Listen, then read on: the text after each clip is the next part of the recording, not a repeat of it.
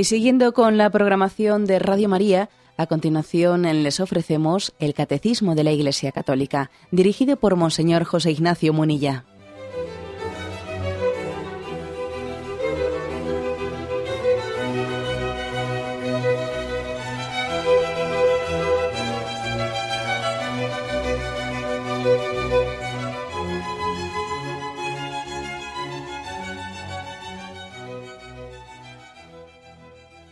Cordial saludo a todos los oyentes de Radio María. Un día más, con la gracia del Señor, proseguimos el comentario del Catecismo de nuestra Madre la Iglesia. Estamos explicando, llevamos ya unos cuantos días, en el cuarto mandamiento, honra a tu padre y a tu madre. Y habíamos comenzado en el último programa el apartado sobre la familia cristiana, después de una explicación de la naturaleza de la familia, la familia vista desde el punto de vista natural, de derecho natural, de ley natural, dedica unos puntos a hablar de la familia cristiana, la visión sobrenatural eh, que tenemos los, los creyentes de la familia.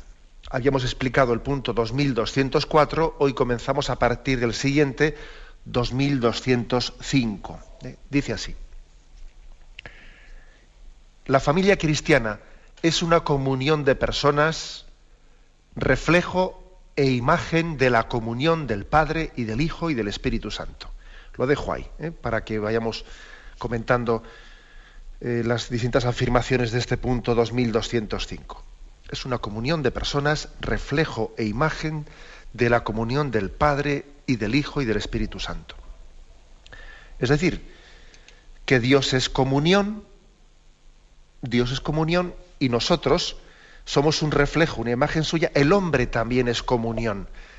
No podemos explicar al hombre eh, solamente por sí mismo, por sí solo. El hombre se explica porque es imagen y semejanza de un Dios que no es solitario, es comunitario.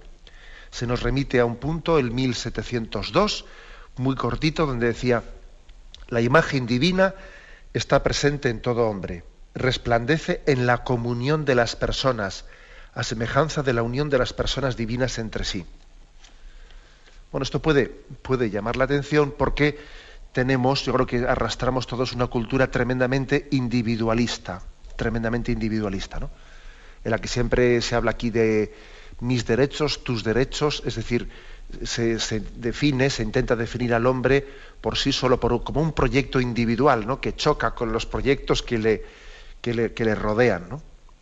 Una de las mayores, eh, digamos, luchas, uno de los mayores choques que puede existir entre la sensibilidad cristiana y la cultura de nuestros tiempos es esta. La cultura de nuestro tiempo se, define, yo creo, por, por eh, tener como máximo ideal eh, la autonomía, la independencia, ser independiente. ¿no? Nosotros, sin embargo, tenemos como máximo ideal la comunión esto yo creo que merece, eh, merece una reflexión, porque aquí hay un problema, somos verdaderamente contraculturales. ¿eh? Tenemos, yo creo que la osadía, la osadía de predicar y, además sin lógicamente sin deformarlo no siendo fieles no un mensaje cristiano eh, pues cuando viene bien a la cultura y cuando o sea, me refiero cuando remamos a favor de corriente y cuando remamos en contra en ambientes en los que es más fácil predicar y es más difícil predicar.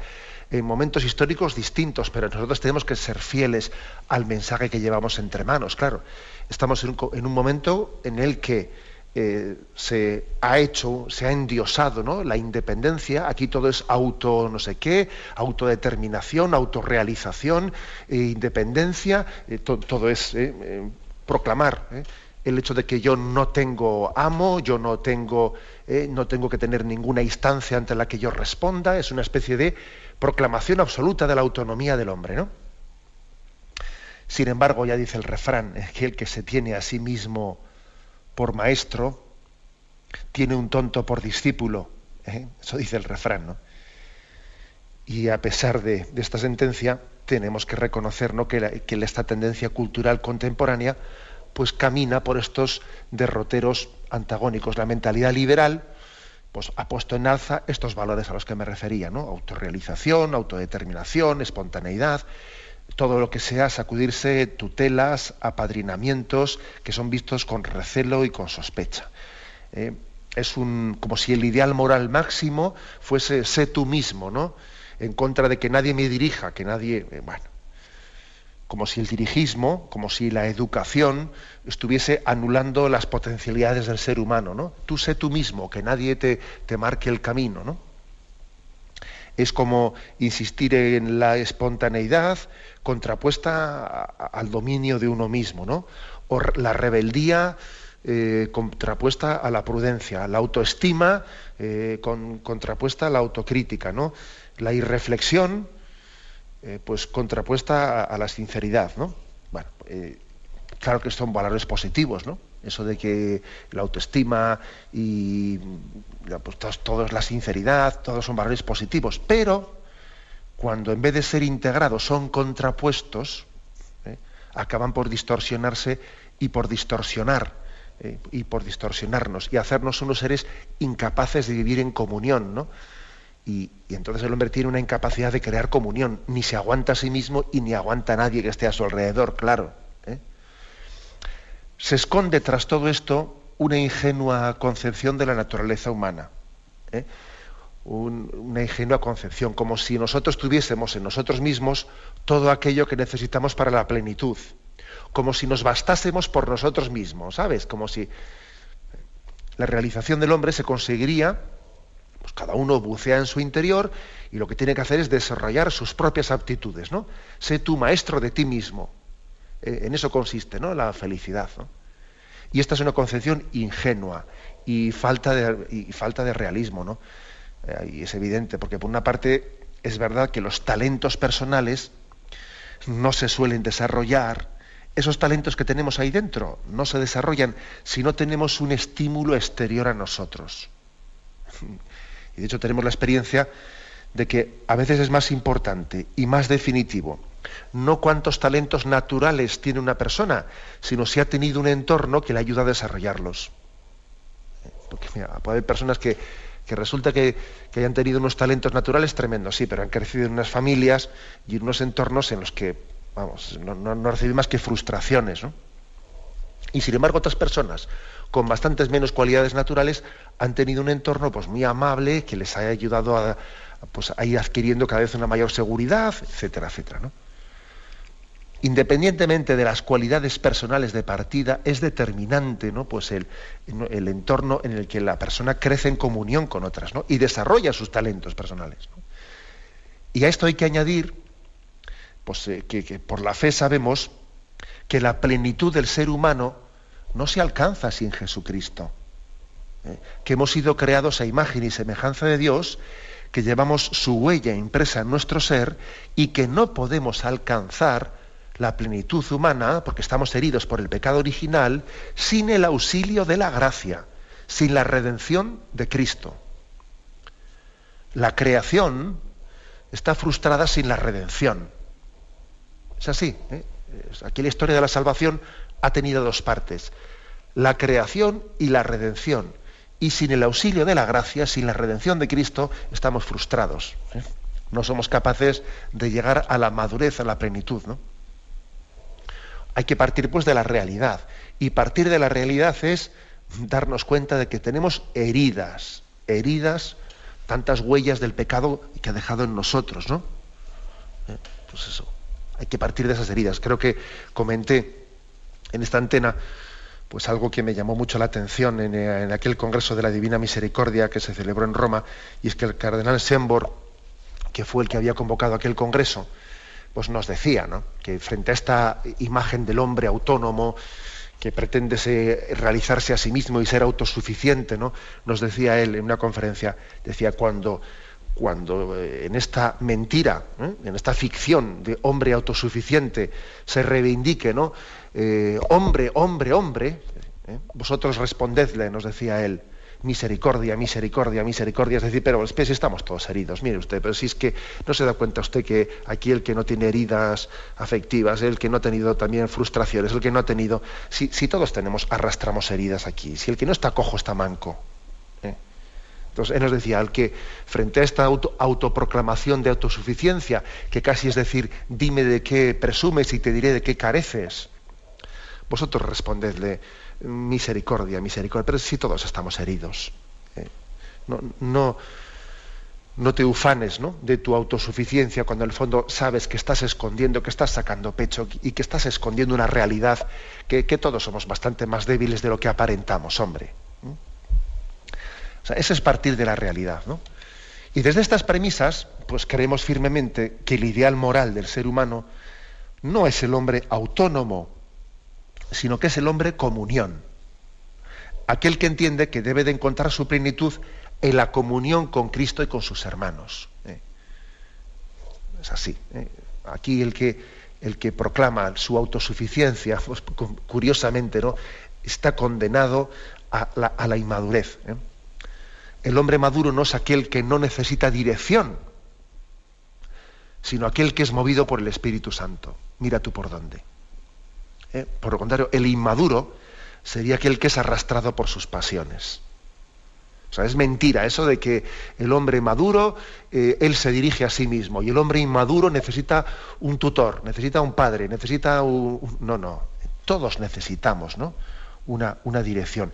La diferencia está en que mm, no está, o sea, la diferencia no está entre ser autónomo o ser conducido porque todos ¿eh? necesitamos una dirección, sino entre ser movido por el Espíritu Santo o arrastrado por nuestras pasiones.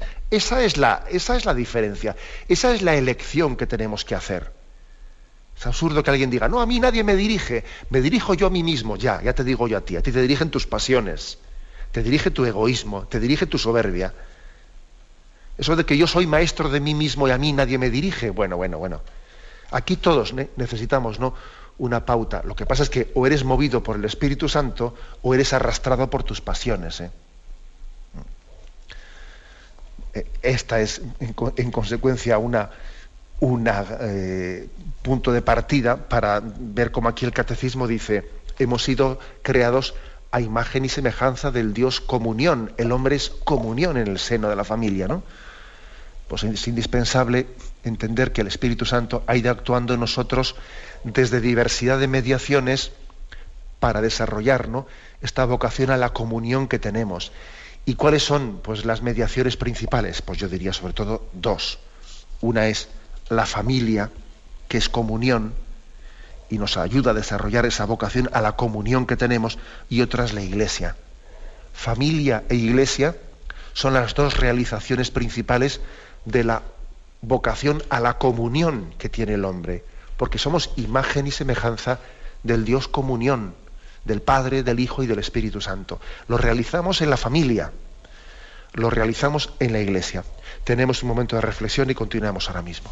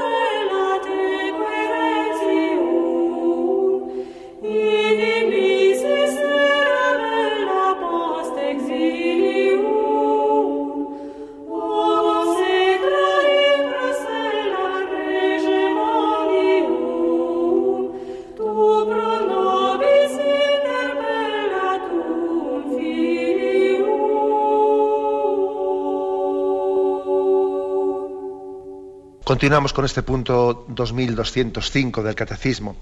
En él se habla que la familia cristiana es una comunión, reflejo e imagen de la comunión del Padre, el Hijo y el Espíritu Santo. Una pequeña, eh, una pequeña reflexión para que también nos ayude a adquirir la devoción hacia la infancia de Jesucristo. Es impresionante hacer, hacer esta consideración, que no es una consideración piadosa y real, ¿no? sino que es absolutamente pues real, ¿no? Y es que Jesucristo, antes de su encarnación, el Verbo, vivía eh, perfectamente en esa comunión de la Santísima Trinidad junto con el Padre y el Espíritu Santo. Y en la encarnación, en la encarnación, en esa vida oculta de, Nazaret, sin dejar, porque es cierto que nuestra fe dice que cuando, Jesús, que cuando el Verbo se hace carne, no es que abandone la Trinidad. No podemos imaginarnos que de repente la Trinidad pasan a ser dos por una temporada. ¿eh? Perdonadme que hable con, esta, ¿eh? con este desperpajo, pero es un poco para ser así también claro. No es que de repente la Trinidad pasen a ser dos, no, la encarnación no supone que Dios deje eh, la comunión con el Padre, que el Verbo deje la comunión con el Padre y con el Espíritu Santo. Pero sí es cierto que cuando Jesús se encarna, viene entre nosotros y, nace y, vive en Nazaret la vida oculta, en aquel hogar de Nazaret, esa relación que Jesús tuvo con José y con María, eh, fue como trasladar a la tierra, eh, trasladar a la tierra en su vivencia humana, en su conciencia humana, trasladar a la tierra también esa experiencia de comunión que tenía desde toda la eternidad en, el, cielo. ¿no? Para, Jesús, en su vivencia humana, José y María serían también una imagen de, de lo que en el cielo, ¿eh? por toda la eternidad, era y seguía siendo el Padre y el Espíritu Santo.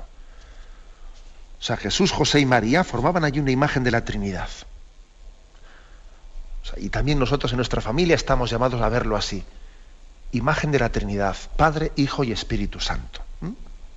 Bien, lo digo para que nos enamoremos de, la familia de Nazaret, nos enamoremos, nos consagremos a ella, que os dije, os comenté en el, en el primer, en el programa anterior, que la familia de Nazaret fue la primera familia cristiana y la primera iglesia. La primera iglesia, la familia de Nazaret. La primera familia cristiana, la familia de Nazaret. ¿no? Bueno, da un paso más el catecismo y dice, su actividad creadora, se refiere a la de la familia, ¿no? La actividad creadora, perdón, procreadora y educativa es reflejo de la obra creadora de Dios. Por lo tanto, no únicamente la familia es imagen de la comunión de Dios Padre, Hijo y Espíritu Santo, sino que también la procreación y la educación de los hijos es reflejo de la obra creadora de Dios. Dios, en, su, en la sobreabundancia de su amor, pues no se ha quedado eh, el Padre, el Hijo y el Espíritu Santo meramente en un amor hacia adentro, sino que de la sobreabundancia de su amor vino la creación. La creación eh, fue la consecuencia de, de, un amor de Dios que se desborda fuera de la Trinidad, ¿no? Bueno, pues algo así pasa también en el seno de la familia. La actividad procreadora y educativa es reflejo de la obra creadora de Dios. Así como, así como Dios también, pues que Dios no tenía la obligación, ¿eh? la obligación de procrear, de crear. Sin embargo, Dios creó desde la sobreabundancia, una decisión libre, libre, pero también lógica mm, como consecuencia del amor, ¿no? Porque el amor tiene un dinamismo y el amor no se cierra en, se cierra en sí mismo, sino que se dona, se da. Bueno, algo así pasa también en la, en la familia. De la sobreabundancia del amor viene una apertura en la transmisión de la vida. ¿Veis cómo estamos explicando a la familia cristiana comparándola con el misterio de Dios, ¿no?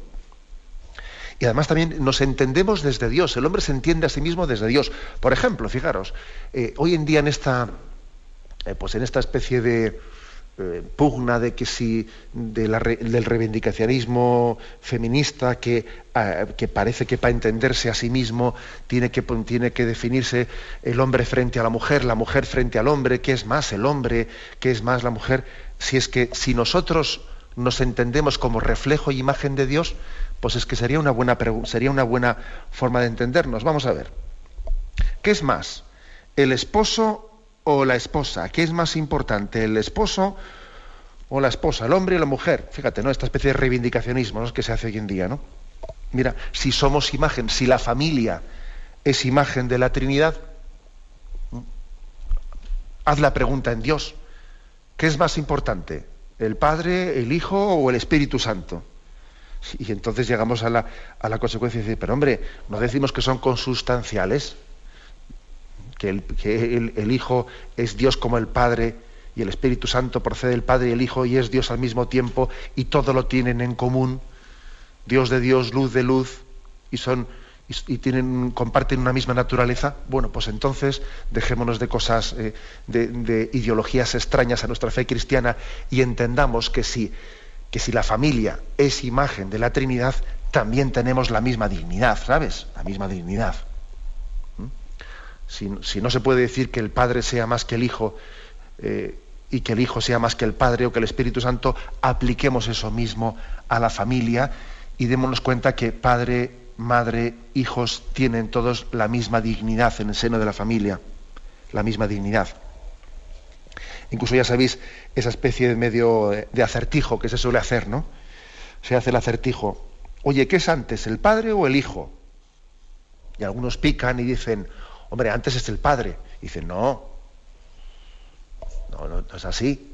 Porque el padre comienza a ser padre en el mismo momento que existe el hijo. Si el padre no es, no es padre, sino porque en el mismo momento que es, que es el hijo. Luego, no es antes una cosa que la otra. Luego, fíjate, luego tenemos una, una igual dignidad, reflejo de la igual dignidad que tienen las tres personas divinas, Padre, Hijo y Espíritu Santo. Nos entendemos a nosotros mismos viéndole a Dios.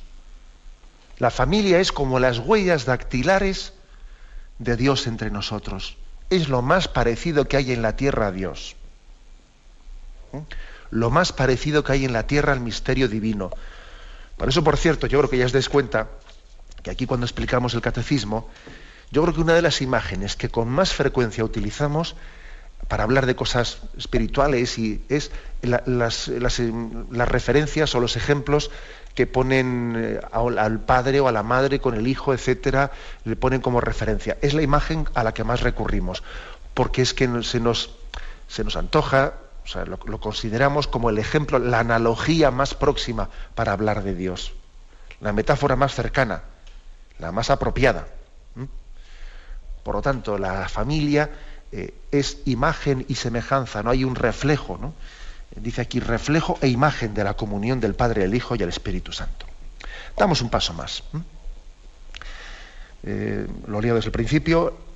La familia cristiana es comunión de personas, reflejo, imagen de la comunión del Padre, Hijo, Espíritu Santo. Su actividad procreadora y educativa es reflejo de la obra creadora de Dios. Sigue este punto.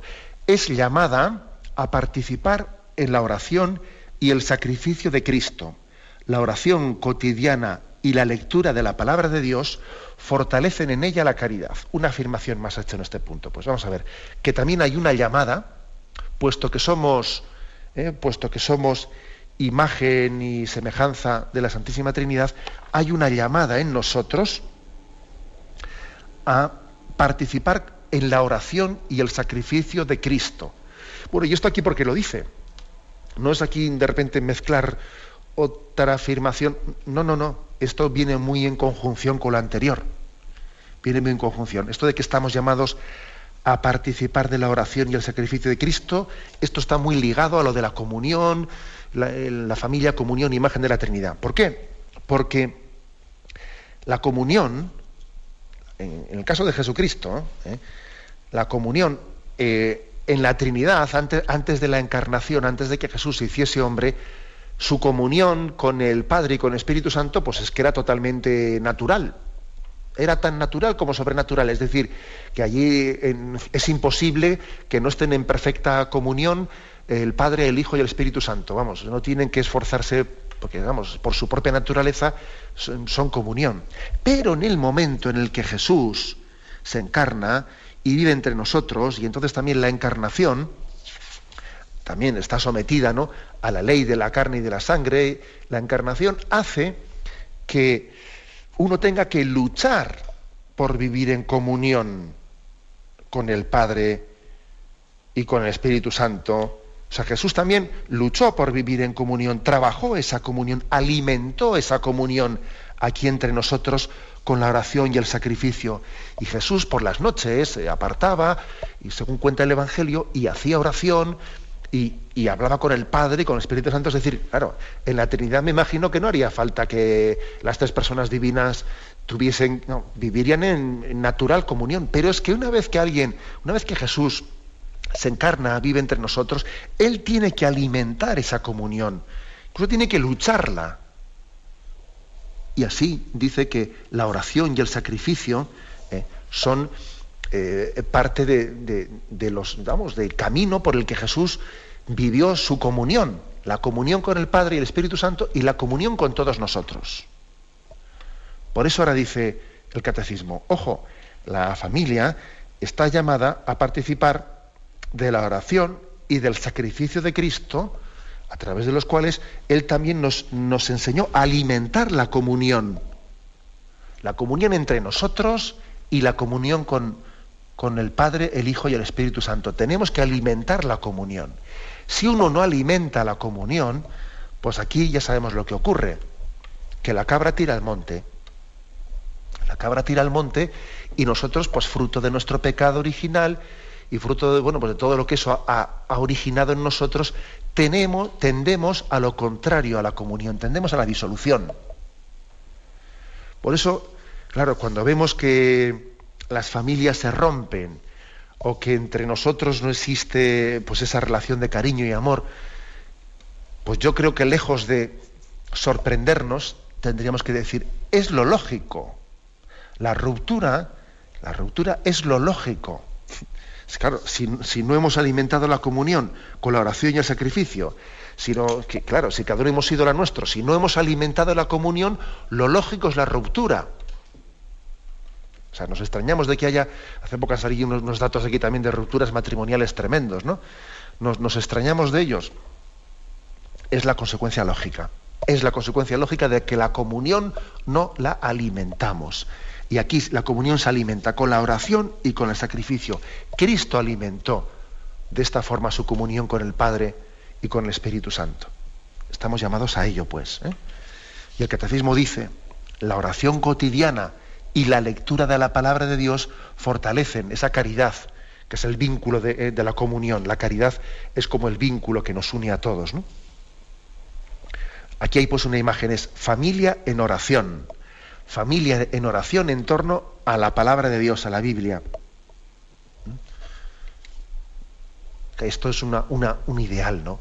este es un ideal, pero ojo, un ideal no reservado para personas, porque alguno puede pensar que esto es, esto es para algún tipo de familias, pues muy, cultivadas, eh, que pertenecen a algún movimiento. No, no, es que esto es lo normal. Lo normal sería que una familia tenga como columna vertebral la oración y la lectura de la Biblia.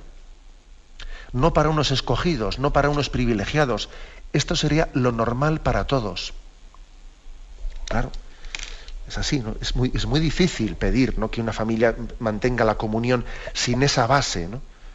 Cuando una familia tiene un ámbito, un espacio reservado, pues a la semana o cuando sea, ¿no? para la lectura de la Biblia, o diariamente, ¿no? Cada uno, y entonces se pregunta, ¿no? ¿Qué nos dice Dios? ¿Qué proyecto tiene Dios para nosotros? ¿no? Esa familia está dejando que Dios le hable. Está dejando que Dios le hable, ¿no? ¿Cuántas veces nosotros hemos, decimos, ¿no? Y, yo cómo sé, cómo sé qué quiere Dios de mí? Eh, ¿Cómo sé? ¿Eh? Eso es una pregunta muy frecuente que le hacen a un sacerdote. ¿Y yo cómo, cómo escucho la voz de Dios? Y yo le hablo a Dios, pero, pero Él no me, no, me responde. ¿eh? ¿Yo cómo escucho la voz de Dios?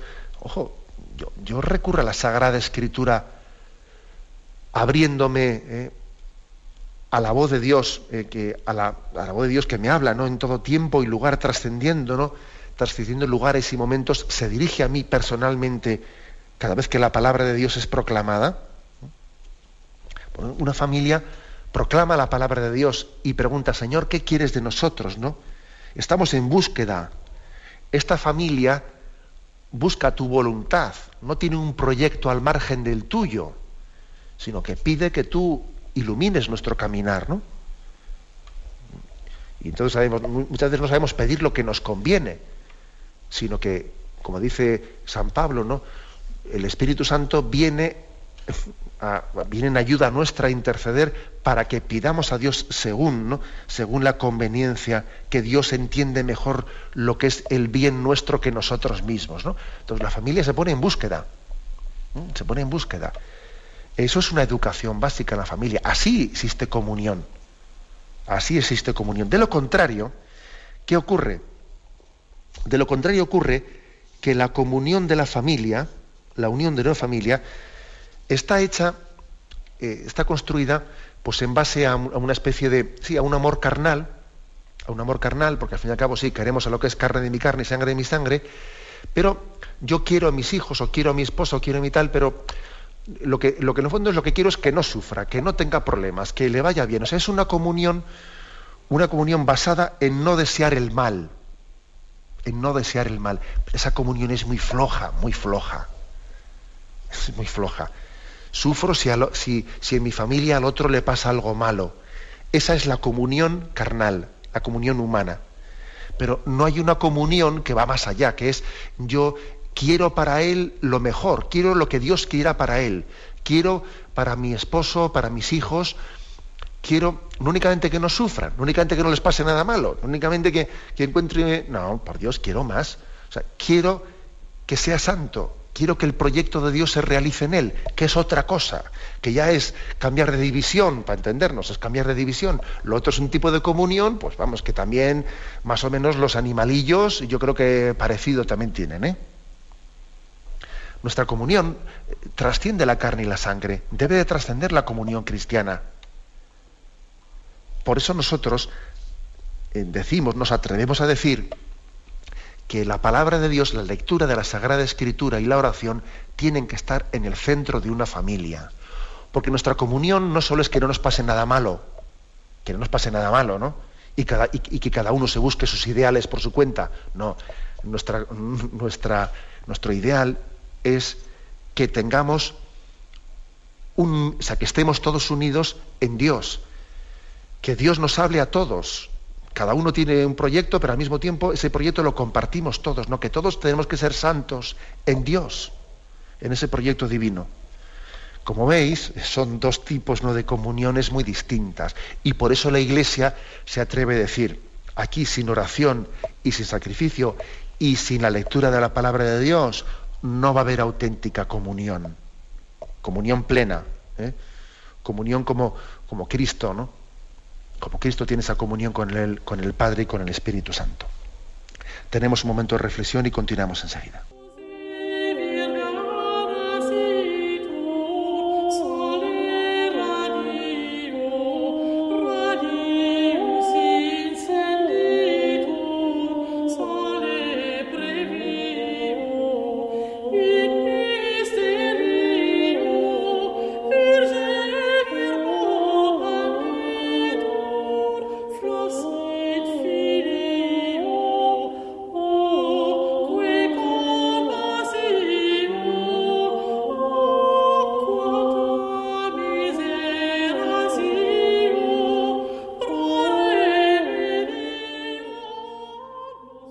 Estamos comentando este punto 2205, que nos habla del misterio de la familia cristiana, pues como reflejo del misterio de la Santísima Trinidad. Y termina con una frase, una frase que vamos, que da mucho que para meditar, ¿no? Dice, la familia cristiana es evangelizadora y misionera. Madre mía, ¿eh? aquí en dos palabritas dice tanto, ¿no? La familia cristiana es evangelizadora y misionera. Bueno, pues precisamente porque se ha, dicho que es reflejo de la Santísima Trinidad, la Santísima Trinidad no, solo, no solamente tiene lo que se llama las misiones ad intra, que el Padre ama al Hijo, el Hijo ama al Padre y, el amor entre el Padre y el Hijo es el Espíritu Santo, sino que también eh, la Santísima Trinidad tiene, tiene los envíos a destra, hacia afuera. Bueno, pues algo así pasa también en la familia, que estamos preocupados antes decíamos que la auténtica comunión entre nosotros no solo es que no nos vaya mal, no solo es que no suframos, no solo es que no tengamos fracasos en la vida, no, no, sino que nuestra comunión eh, es más atrevida, ¿no? Tenemos la comunión de que ser lo que Dios quiera la vocación que, Dios ha querido para cada uno de nuestros hijos y cada uno de nosotros que la descubramos en la familia, que seamos todos santos según el proyecto de Dios. Luego, lógicamente, ese proyecto de comunión de la familia solamente se puede realizar también saliendo fuera de nosotros mismos. ¿no? La familia no puede ni debe de ser un sitio eh, como una especie de pues estufa eh, en la que ahí estamos muy calentitos y nos sentimos nosotros realizados eh, cerrándonos en nosotros mismos, ¿no? No, no, sino que también la familia se realiza a sí misma evangelizando y siendo misionera, y siendo misionera. La, verdad es que la familia evangeliza, es evangelizadora casi sin darse cuenta. O sea, si una familia tiene una vida, una vida espiritual intensa, sin darse cuenta, ya está dando testimonio. Ya está dando testimonio muchas veces, ¿eh? Yo, además, muchas veces yo suelo decir que el testimonio más hermoso suele ser casi el que lo das sin darte cuenta que lo has dado. Ese suele ser el más hermoso. Hombre, también hay que hacerlo a veces de una manera muy explícita y pidiendo luz a Dios, etcétera. Pero a veces el testimonio más hermoso es el que haces sin darte cuenta, ¿no? Y hay familias cristianas que suscitan sana envidia. Sana envidia. Yo, yo eso lo veo por ahí lo ve por ahí porque dice, oh, qué familia, pero qué, pero qué gozada de, su, de esa relación que tienen tan, tan cariñosa. Hay que, ver los, eh, hay que ver cómo están volcados en los hijos, hay que ver qué generosos son en la, en la transmisión de la vida. Eh, hay muchas familias cristianas que suscitan sana envidia. Ojo, eh, también ocurre que en esta sociedad nuestra, a veces, como todos nos ponemos a la defensiva, también hay familias cristianas que suscitan celos y, y de una especie de críticas, porque mucha gente, en vez de recibir el testimonio cristiano, en vez de recibirlo gozosamente y de dejarse interpelar por esas familias, pues empiezan, entiendes, a decir, sí, no sé qué, pues esta, eh, pues fíjate qué, otro hijo ha tenido, pues si parece una coneja, eh, pues mira esto, si además dicen por ahí que el, que el ginecólogo le dijo que no tuviese más hijos, y fíjate, ha tenido, también me hace gracia ver como, a veces las familias y las familias especialmente generosas, sí, dan grandes testimonios para quien quiere verlos, pero para quien no quiere verlos, muchas veces lo que suele generar es una especie de, de molestia, ¿eh? de sentirnos molestos, porque hay alguien que nos da un testimonio y, y claro, resulta que que, mi familia, pues eso, pues mm, se divorció no sé quién, el otro no sé cuántos, y tenemos un montón de problemas, y luego viene alguien con un testimonio así de generoso y nos sienta mal, fíjate, porque casi lo, lo entendemos como, como una especie de ofensa comparativa, ¿no? Y no es así. Yo creo que los testimonios tenemos que recibirlos con mucha humildad. Las familias cristianas son muy evangelizadoras y hay que abrirse al testimonio que nos dan sin estar siempre eh, pues a la defensiva, que a veces ocurre. Pues claro que la familia es evangelizadora. ¿eh? pues cuando pues alguien ve una. Hoy, hoy, por ejemplo, hoy en día, con la que está cayendo, como se dice, ¿no? Ver una familia conjuntamente en misa y ver la que acude el marido y la mujer con los niños conjuntamente y van alegremente a misa, solamente ese testimonio es evangelizador. Y además si, si, en su entorno se sabe de una manera espontánea, si se comenta, ¿no? es un testimonio evangelizador donde los haya. Y luego con la capacidad que, tienen estas familias cristianas de que un, hijo invita a un amigo, papá, que viene el amigo y tal, y el amigo se le suma a esto, y ese amigo que ha entrado en casa reza con la familia, y ese tal, y luego el niño va a la familia y dice, oye, ¿sabes que en la familia de estos rezan, que nosotros no rezamos, papá? y cualquier cosa cualquier contacto que tiene esta familia cristiana con su exterior ya va interpelando y ya va cuestionando y va, tocando conciencias. La familia cristiana es evangelizadora. Y dice también que es misionera, que esto llama la atención, es misionera. Es misionera porque educa a los hijos, se educa con una perspectiva mm, de, no mirarse meramente al ombligo, ¿no?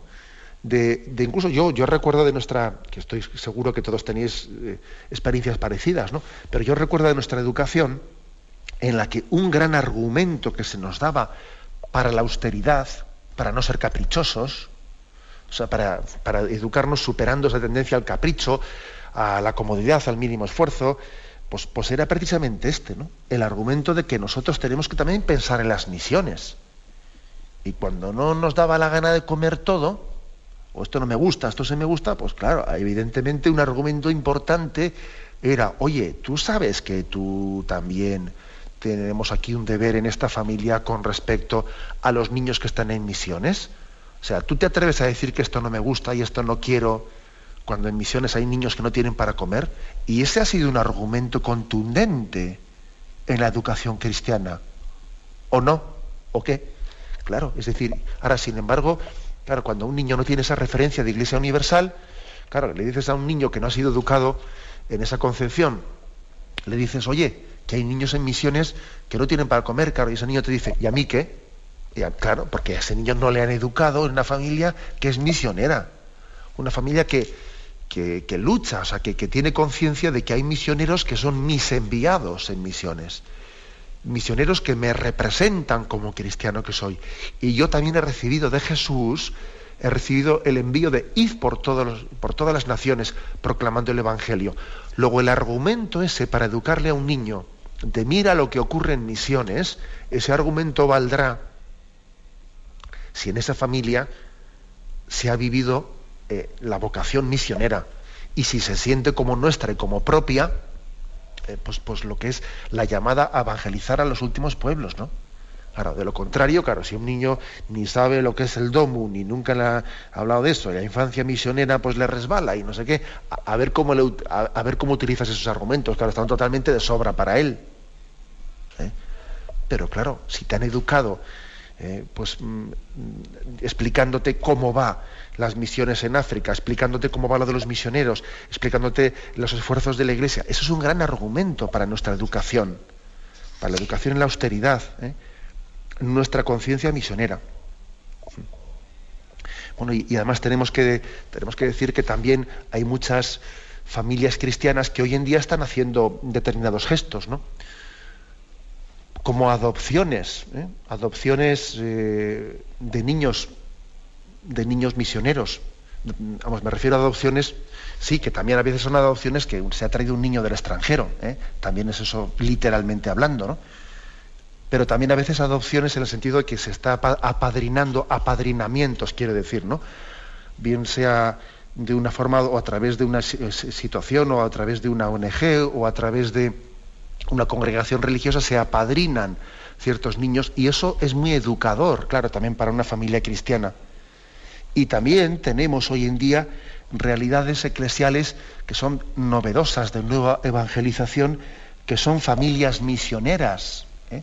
Familias misioneras que han recibido una llamada a la misión y han dejado este mundo y han marchado a misiones.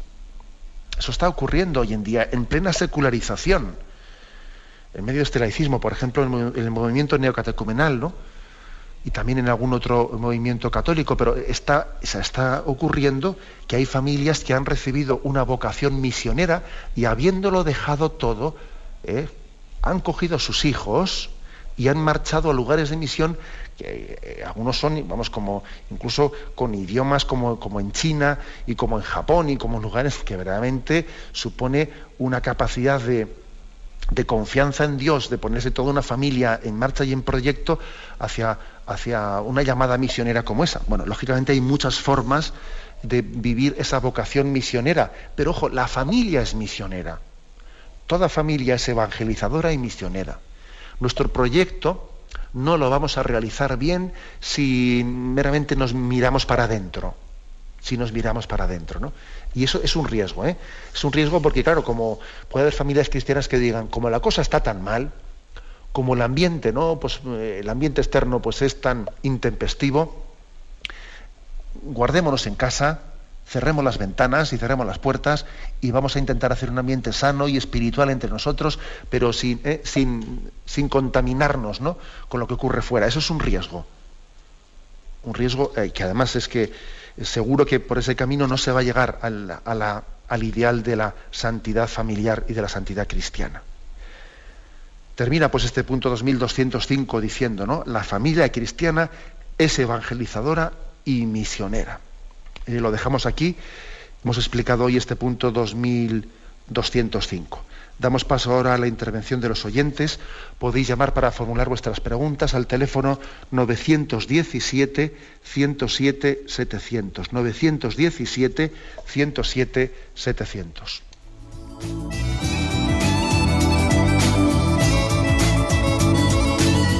¿Le gustaría tener sus programas favoritos de Radio María en CD o DVD? Ahora es posible.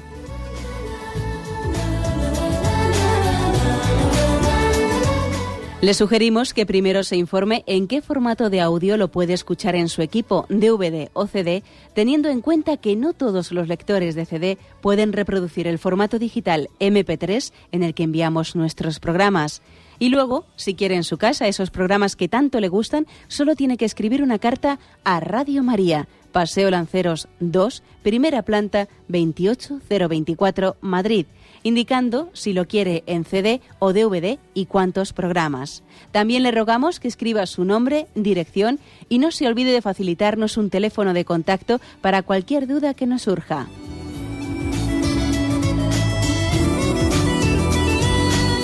Radio María, más cerca de usted.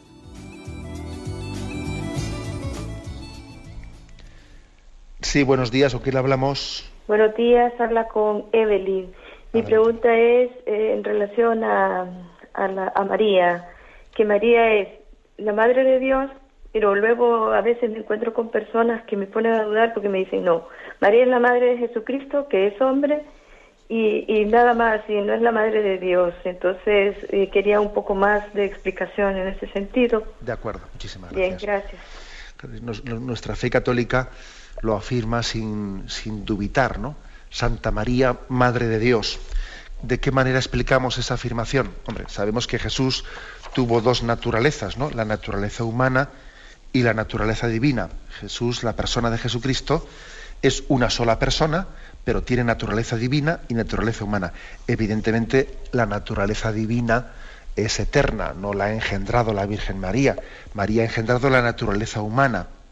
Pero no se es madre de la naturaleza, se es madre de la persona. ¿eh?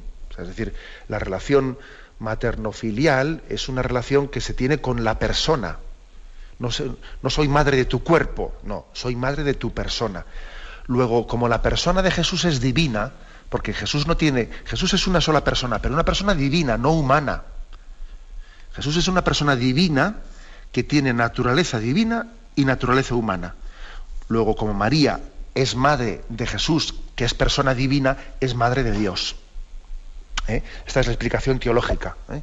Jesús es madre, perdón, María es madre de Jesús. Jesús es persona divina, luego es madre de Dios. ¿eh?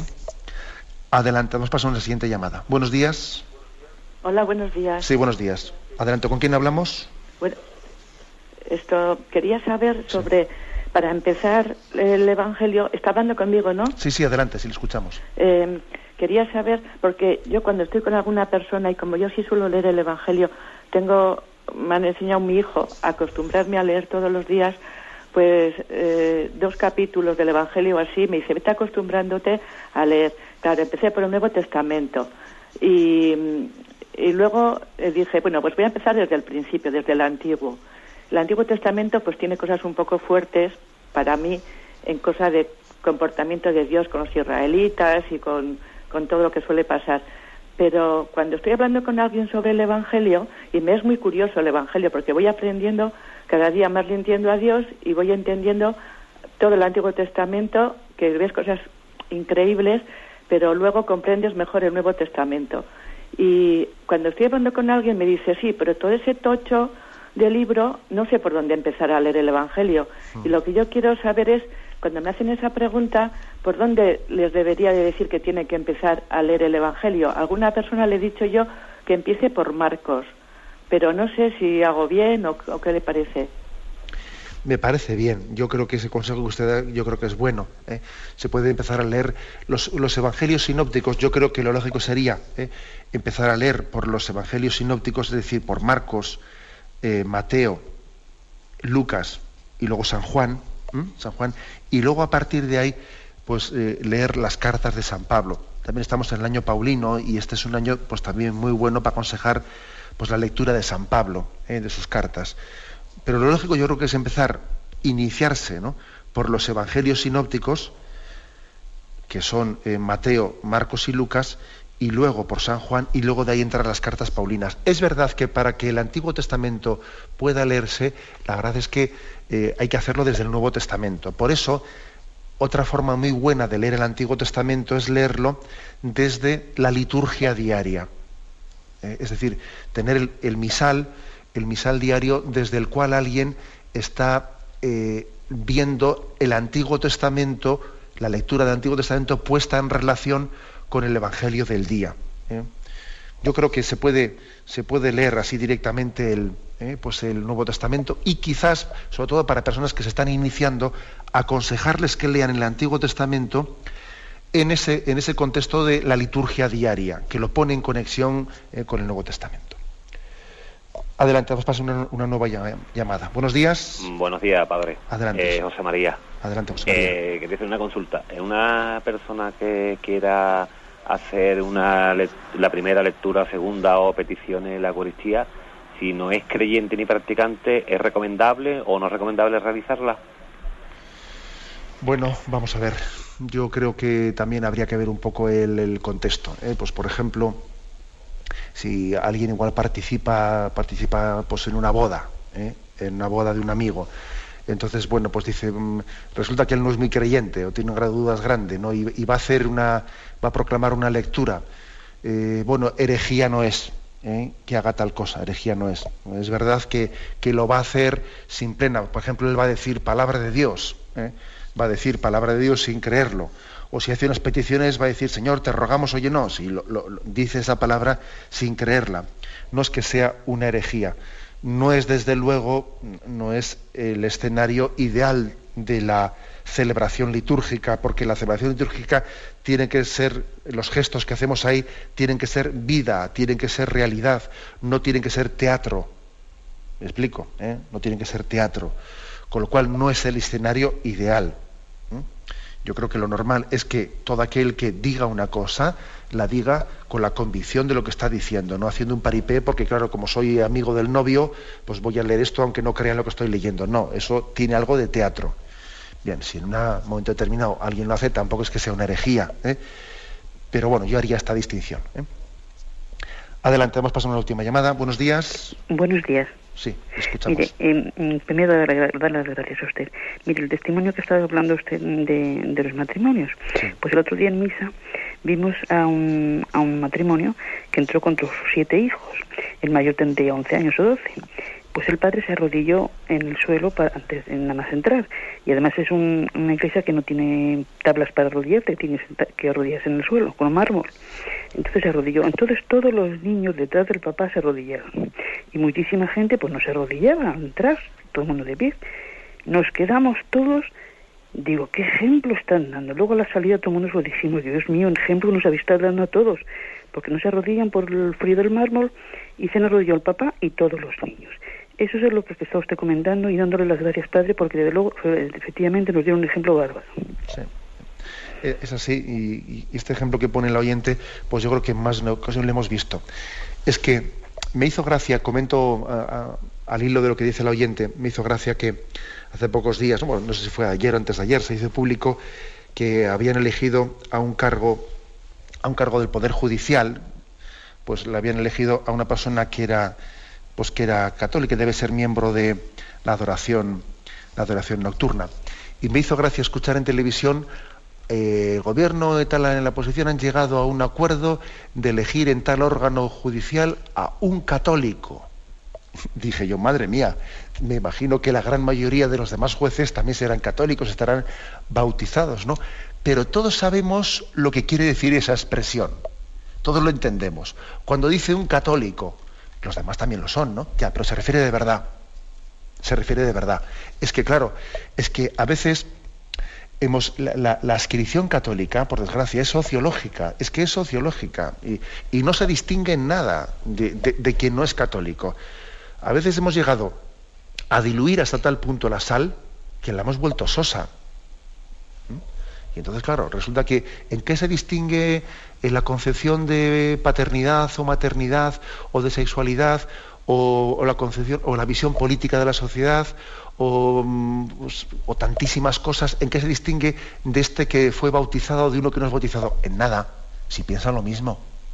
Pero claro, cuando se dice, han elegido a un católico o vimos entrar a esa familia, claro, nos damos cuenta de que su, su seguimiento de Jesucristo no es sociológico, no, esto sí que leen la Biblia, esto se lo toman en serio, esto es tal, claro, es curioso esto. ¿eh? Y cuando vemos una familia, pues especialmente cristiana, o, bueno, he hablado de una persona a la que han dicho que le han dado un cargo, etcétera, llama la atención, es que es evangelizador es evangelizador, ¿no? Dar testimonio de nuestro ser cristiano y católico ante, sin, pretenderlo por otra parte. Porque claro, ese padre que hizo allí, pues lógicamente entró en una iglesia y allí estaba Jesucristo y se arrodilló delante de él.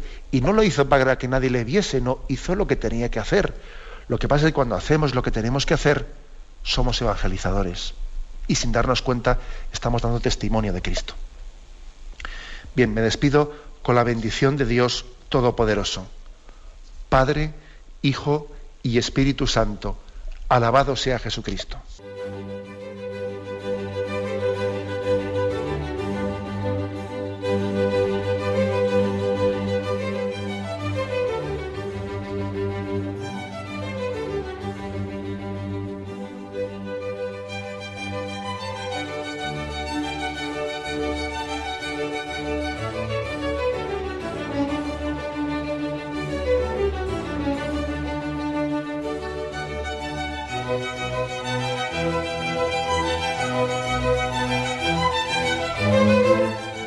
Han podido escuchar en Radio María el Catecismo de la Iglesia Católica, dirigido por Monseñor José Ignacio Munilla.